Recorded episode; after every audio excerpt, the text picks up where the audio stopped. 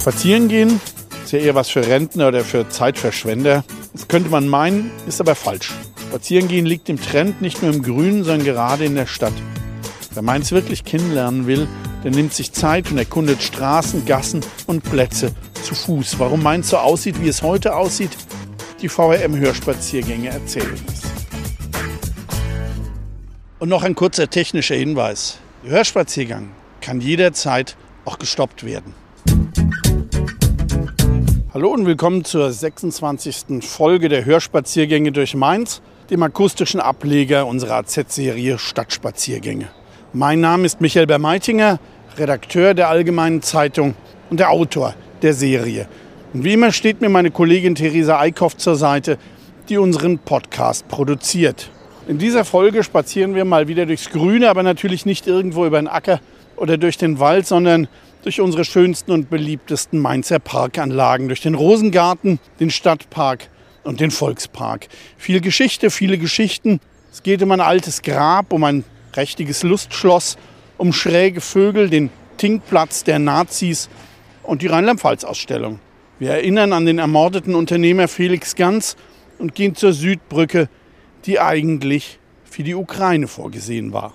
Wir beginnen unsere Tour an dem kleinen Platz, an dem die Straßen am Rosengarten, an der Favorite am Stiftszwingert, die Göttelmannstraße und die kleine Abtsgasse zusammenlaufen, dort, wo auch der Eingang zum Rosengarten ist.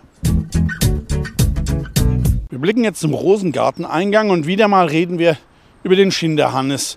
Ging es in den letzten Folgen um den Knast des Räuberhauptmanns im Holzturm oder um seinen letzten Weg, so sind wir jetzt am Ort seiner Hinrichtung. Zumindest wird es so kolportiert.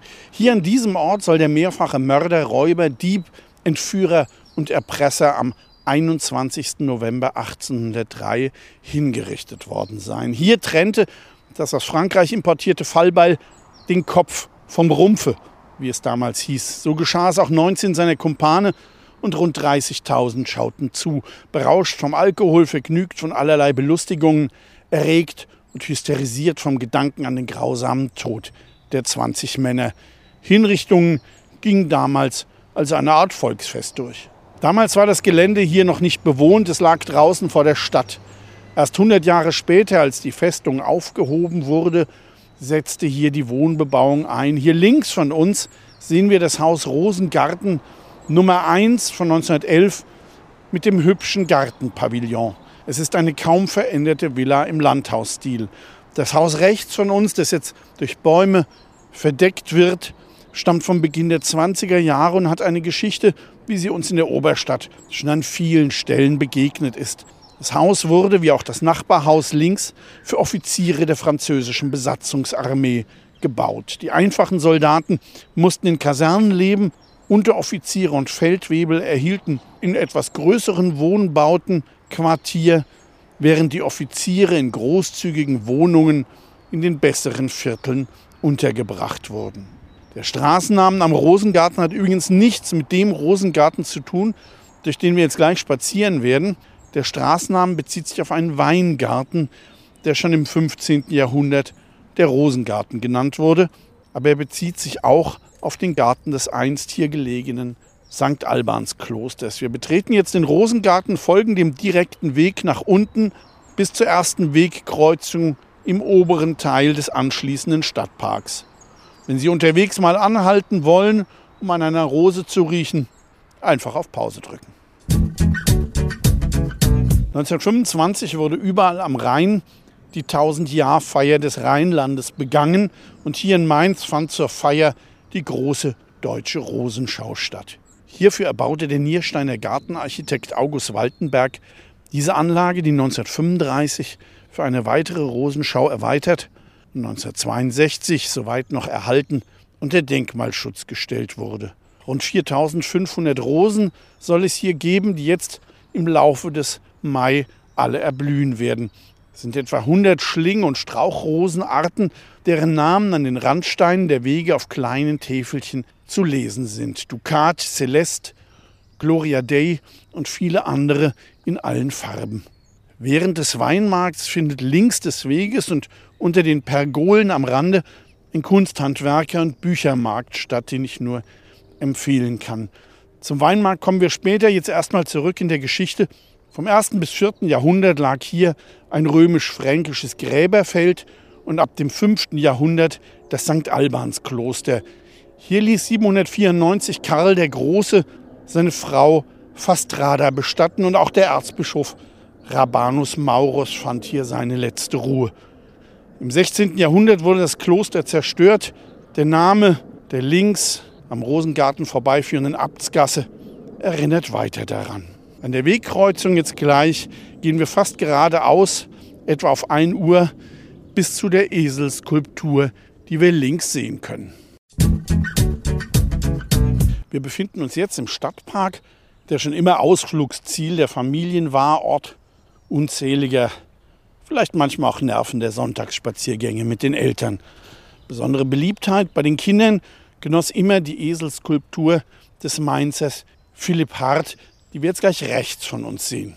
Sie wurden 1975 aufgestellt und zahllose Kinder wurden auf diesen Bronzeesel gesetzt und fotografiert.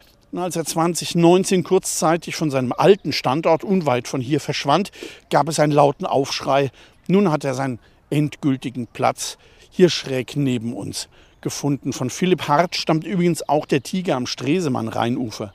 Einen Bronzeguss von diesem sogenannten schreitenden Tiger gibt es übrigens auch in Berlin, Mannheim, Essen und Greifswald. Der gebürtige Mainzer war ab den 20ern in Berlin sehr erfolgreich und auf Tierplastiken spezialisiert. Wir gehen jetzt hier rechts hoch, ein ganzes Stück weit bis zu einem Abzweig mit einer Rotbuche, aber da weise ich dann vor Ort nochmal drauf hin. Also jetzt erstmal rechts hoch. Nachdem das Kloster zerstört war, gab es noch den alten Klostergarten, aber der fiel dann dem Dreißigjährigen Krieg zum Opfer. Aber ab 1700 errichtete der Kurfürst hier auf dem Gelände seine Sommerresidenz, ein prächtiges Lustschloss. Das Gelände reichte etwa von der Salvatorstraße bis etwa zum Beginn des heutigen Favorite Biergartens, nur um sich mal eine Vorstellung von der Größe zu machen. Das Lustschloss folgte dem Vorbild der prächtigen französischen Anlagen, etwa Versailles. Auf der Anhöhe lag das Hauptgebäude, flankiert von Pavillons. Davor eine große Fontäne, ein Weiher und Terrassen mit Springbrunnen und Wasserkaskaden bis hinunter zum Rhein. Auf ihn war alles ausgerichtet. Dazu gab es eine Orangerie, weitere Pavillons und Brunnenanlagen. Noch prächtiger war der Blick auf die Favorite vom Strom aus. Ein Zeitgenosse schrieb damals, die aufsteigende Anlage erschien nie herrlicher als bei nächtlicher Beleuchtung. Wenn man bei solchen Festen von Kostheim kommend auf dem Rhein fuhr, so glaubte man, ein leuchtendes Feenschloss vor sich zu sehen. Die sechs sich zur Höhe der Albansschanze erhebenden Pavillons waren wie brennende Paläste. Die Altane und Fassaden schienen aus Brillanten gehauen, die Wasserkünste schleuderten glänzende Edelsteine gegen den dunklen Himmel. Die Baumgruppen und Alleen warfen ein blendendes Grün zurück und zwischen allen Herrlichkeiten drängten sich frohe Menschen unter herrlicher Musik. So der Zeitzeugenbericht. Der Park sollte noch vergrößert und in eine englische Anlage umgewandelt werden, aber dann fand in Paris die Revolution statt. Zu Pfingsten 1791 gab der Kurfürst für 600 emigrierte Adlige ein Fest. Es war das letzte. Erst hausten die französischen Revolutionstruppen, dann beschossen deutsche Bundestruppen die Stadt, dann kamen die Franzosen wieder und am Ende lagen nicht nur Teile der Stadt, sondern auch das Lustschloss in Trümmern für Jahrzehnte. Erst 1819 wurde das Gelände im Auftrage der Stadt neu gestaltet und erhielt den Namen Neue Anlage. Es war ein Park moderner Prägung mit Restauration nebst Tanzsaal, das vom Italiener Karl Marquisio 1825 erbaut wurde. Dort, wo heute das Parkhotel Favorit liegt. Wir stehen jetzt an der Kreuzung, wo rechts eine Blutbuche steht. Sie trägt ein entsprechendes Täfelchen. Wir gehen jetzt von der Blutbuche, die auf der uns abgewandten Seite einen weißen Schutzanstrich trägt, nach rechts oben bis zur Wegkreuzung, folgen dann den grünen Hinweisschildern nach links bis zum Vogelhaus wo wir eine kurze Pause einlegen. Durch den Bau der Eisenbahn und den Ausbau der Chaussee nach Süden verlor der Park ab den 1850ern sein Gelände bis zum Rhein. In den 1880ern wurde die neue Anlage dann nochmals umgestaltet und erhielt ihre heutige Form.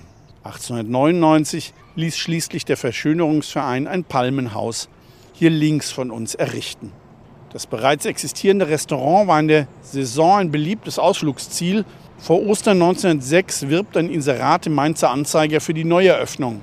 Großes Restaurant, 3000 Personen fassend, vollständig neues, schönes Inventar, neues Eisbuffet, Bier im Glas.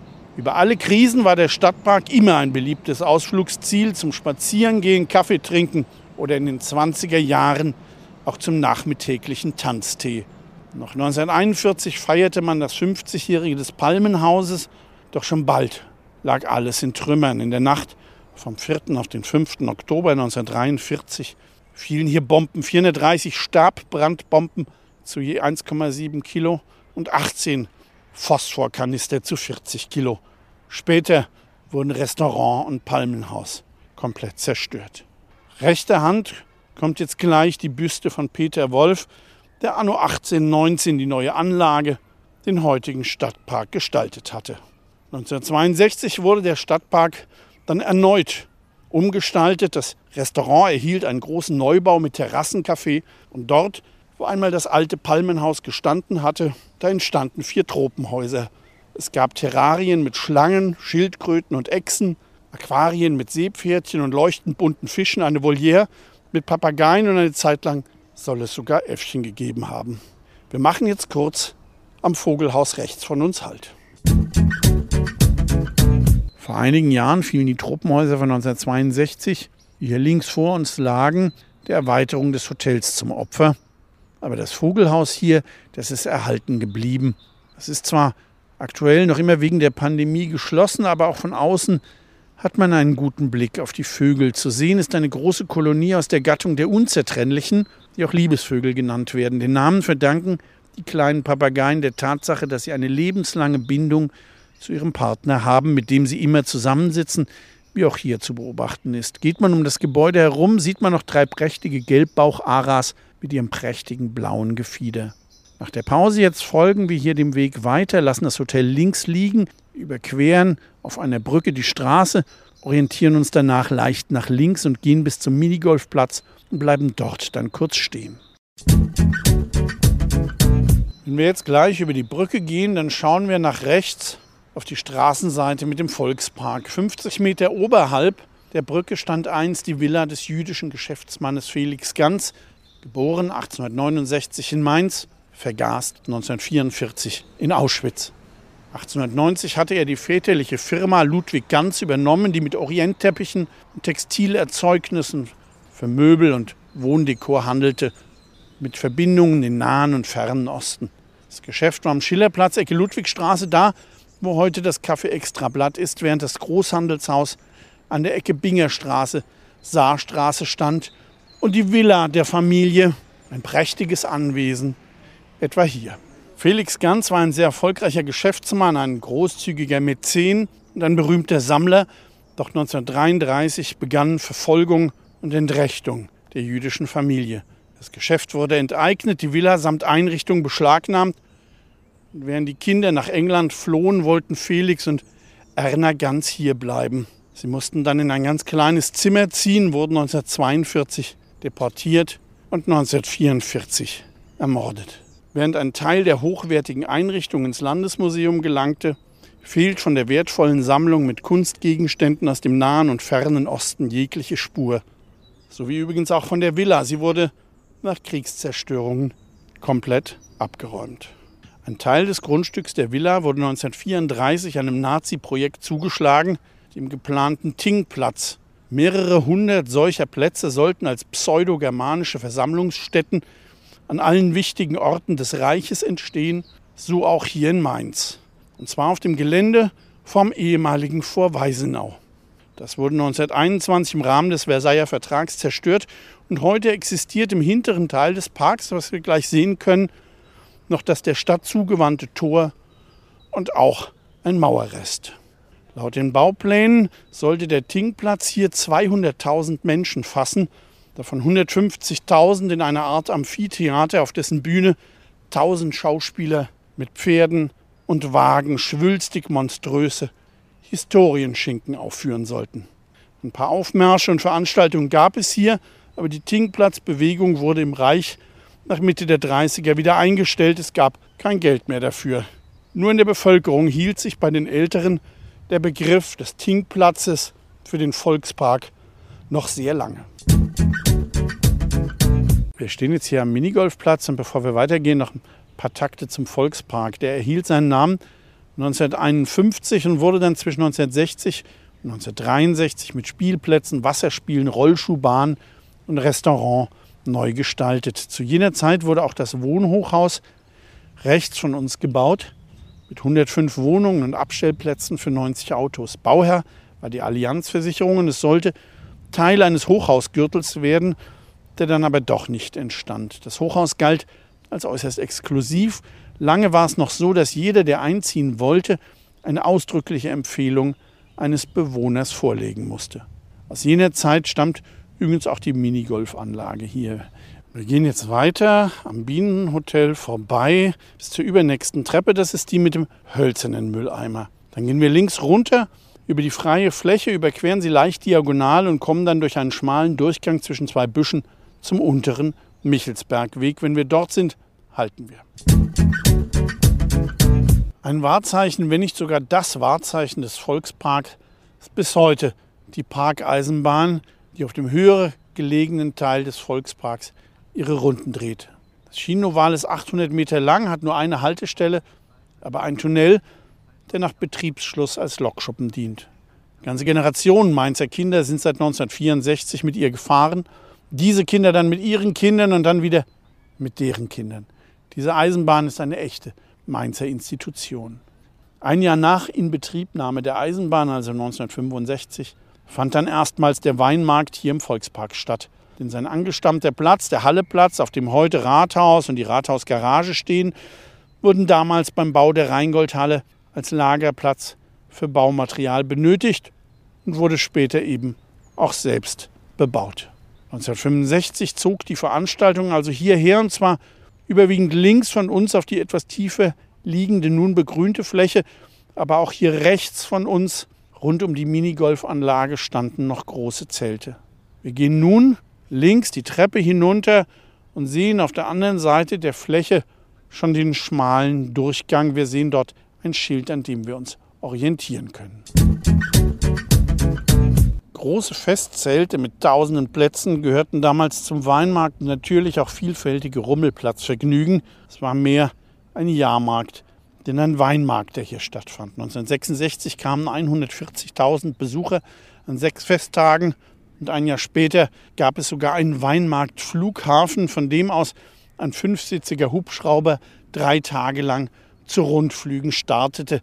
Damals wurde begeistert darüber berichtet, aber man stelle sich einfach mal den Aufschrei vor die kollektive Panik, wenn heute jemand auf eine solche Idee käme. 1984 wurde der Stadtpark noch zum Festgelände hinzugenommen und seit 2008 findet der Weinmarkt nur noch dort statt. Das Ereignis konzentriert sich seither auf seine Wurzeln als idyllisches Fest für Weingenießer. Und noch eine weitere Großveranstaltung fand auf der Terrasse hier statt, die Rheinland-Pfalz-Ausstellung. Seit den 70ern lief hier die größte Verbrauchermesse in weitem Umkreis. Themen waren Haus und Garten, Haushalt und Wohnen, Handwerk und Unterhaltung. Aber besonders gruselig waren die Nachmittagsshows mit in die Jahre gekommenen Altschlagerstars. Zehntausende strömten jedes Jahr im April hierher, wobei sich bei Regenwetter der teils nur geschotterte Platz in eine Pfützenlandschaft verwandelte und die Volksparkwiesen eigentlich nur noch aus purem Matsch bestanden. 2005 zog die Rheinland-Pfalz-Ausstellung schließlich aufs besser geeignete Messegelände nach Rechtsheim. Wir stehen jetzt nun unten am unteren Michelsbergweg und machen nur für einen ganz kurzen Moment eine Pause hier. Wir blicken kurz nach rechts auf ein rot geklinkertes, zur Straße nur dreistöckiges, breit gelagertes Wohnhaus. Das ist der untere Michelsbergweg 10a und 10b. Dieses Haus ist ein natürliches Terrassenhaus, das sich den Abhang zunutze macht, sich weit den Hang hinabzieht und seinen Bewohnern große Terrassen bietet. Zu seiner Bauzeit Ende der 60er war dieses Haus hochmodern und sorgte als erstes Mainzer Terrassenhaus für viel Aufsehen. Es galt als äußerst schick, hier zu wohnen. Wir gehen nun nach links und folgen dem unteren Michelsbergweg bis zur Ampel. Hier über unserem Hang gab es bis vor wenigen Jahrzehnten den letzten innerstädtischen Mainzer Weinberg, der anlässlich einer Weinbautagung Anfang der 60er Jahre auch noch zu einem Musterweinberg umgestaltet worden war. Aber irgendwann wurde das Gelände benötigt und mit der Eingemeindung mehrerer Vororte 1969 erhielt die Stadt Mainz ja wieder Weinberge und Winzer hinzu und konnte sich weiter die größte weinbautreibende Großstadt Deutschlands nennen.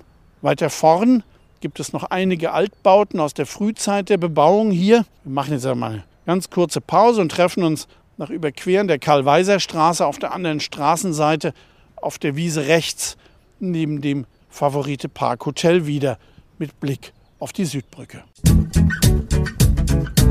Wir stehen nun auf der Wiese neben dem Favorite Park Hotel und sind damit am letzten Standort unserer Tour angekommen. Wir suchen uns am Geländer vorn einen Platz, von dem wir gut die Südbrücke und ihre Türme, gleichzeitig aber auch links das Stadtpanorama mit dem Dom sehen können. Diese Terrasse hier wurde einst als wunderbarer Aussichtspunkt empfohlen. Schon einer der ersten Mainz-Reiseführer von 1844 schrieb über die neue Anlage. Man genießt an verschiedenen Punkten wunderbare Aussichten, wovon immer die, welche uns Mainz mit seinem Dome zuwendet, die reizendste ist. Alle Reiseführer von Bedeker über Wörl bis Grieben rühmen dieses Mainz-Panorama, die Silhouette der Stadt mit all ihren Türmen. Über Jahrzehnte ist dies ein Lieblingsort für Maler und Fotografen von Ansichtskarten, die gern auch rüber zur Mainmündung blicken. Aber heute ist dieser Blick teils zugebaut und zugewachsen, aber eigentlich noch immer einen Blick wert. Schauen wir jetzt rechts von uns, sehen wir die Südbrücke mit ihren beiden mächtigen, glücklicherweise auch erhaltenen Türmen. Gebaut wurde sie 1862, sie wird also dieses Jahr 160 Jahre alt, wobei das stählerne Brückenbauwerk nur halb so alt ist. Im März 1945 wurde die Brücke wegen der anrückenden Amerikaner mit den anderen Rheinbrücken in die Luft gejagt. Das sollte die Amis aufhalten, doch die bauten binnen weniger Stunden bei Oppenheim eine Pontonbrücke, wenige Tage später zwei weitere in Mainz und keine vier Wochen nach der Sprengung stand hier schon eine behelfsmäßige Eisenbahnbrücke, im Januar sogar noch eine weitere. 1948 begann man mit dem Neubau der gesprengten Brücke und da kam der Bundesbahn ein Glücksfall entgegen, denn auf der anderen Rheinseite in Mainz-Gustavsburg fand sich bei der Brückenbauanstalt der MAN noch eine Kriegsbrücke, die nicht mehr zum Einsatz gekommen war. Sie sollte dem Vernehmen nach 1943 bei Kiew über den Dnieper geschlagen werden, doch das vereitelte der Vormarsch der Roten Armee. Also blieben die Teile dieser Kriegsbrücke bei MAN in Gustavsburg liegen, eingleisig und rund 900 Meter lang. Aber wenn man diese nun halbierte und stattdessen nebeneinander legte, hatte man genau, was man hier brauchte, zwei Brückenträger mit jeweils 450 Meter. Wenn man nun genau von vorn auf die Brücke schaut, sieht man auch, dass es sich nicht um ein zweigleisiges Bauwerk handelt, sondern um zwei eingleisige Brücken, aber auch wenn es nur eine Kriegsbrücke war, sie hält nach grundlegender Sanierung bis heute. noch eine Kriegserinnerung haben wir hier. Wer sich die beiden Türme genau ansieht, der erkennt, dass über den Zinnen des linken Turms ein Betonring zu erkennen ist. Das ist die Brustwehr einer Flakstellung, also der Standort einer Flugabwehrkanone im Krieg. Als die Amis anrückten, gab die Mannschaft die Stellung auf und warf ihre Munition in den Rhein. Dort fand man vor einigen Jahren bei Tiefwasser nahe dem Ufer 70 dieser 3,7 Zentimeter Granaten, die dann vor Ort im Rhein gesprengt wurden. Jetzt drehen wir uns noch kurz rum zum Parkhotel Favorite der Familie Barth. Kern des großen Gebäudes ist das 1962 eröffnete Stadtparkrestaurant, das 1971 von Eberhard und Christina Barth gepachtet und schließlich 1978 gekauft wurde nur wenige Jahre später fügten sie einen Hotelbereich mit 44 Zimmern hinzu, der kontinuierlich immer weiter ausgebaut wurde, letztmals erst vor wenigen Jahren. Das Sterne-Restaurant ist exquisit, die Weinbar hier neben uns mit kleiner Terrasse ist ein sehr lauschiger Ort, aber auch im Biergarten sitzt es sich herrlich mit Blick auf den Stadtpark. Zu gern würden wir uns am Schluss unserer Tour nach getaner Arbeit nun auf ein Münchner Helles in den Biergarten zurückziehen. Doch leider macht der wochentags erst um 14 Uhr auf. Nur samstags schon um 12 und Sonn- und Feiertags um 11 Uhr. Aber heute ist Donnerstag und es ist erst 13 Uhr. Vielleicht sollten wir warten und noch ein bisschen in unserem Dossier der Stadtspaziergänge stöbern. Darin finden sich nicht nur alle 26 Ausgaben der Hörspaziergänge, sondern auch die mittlerweile 170 Folgen der AZ-Stadtspaziergänge über Straßen und Plätze unserer Stadt. Wir sagen jetzt Tschüss und bis zum nächsten Mal. Hörspaziergänge durch Mainz ist eine Produktion der VAM von Allgemeiner Zeitung, Wiesbadener Kurier, Echo Online und Mittelhessen.de. Redaktion Michael Bermeitinger. Produktion Theresa Eickhoff. Er erreicht uns per Mail an audio.vam.de.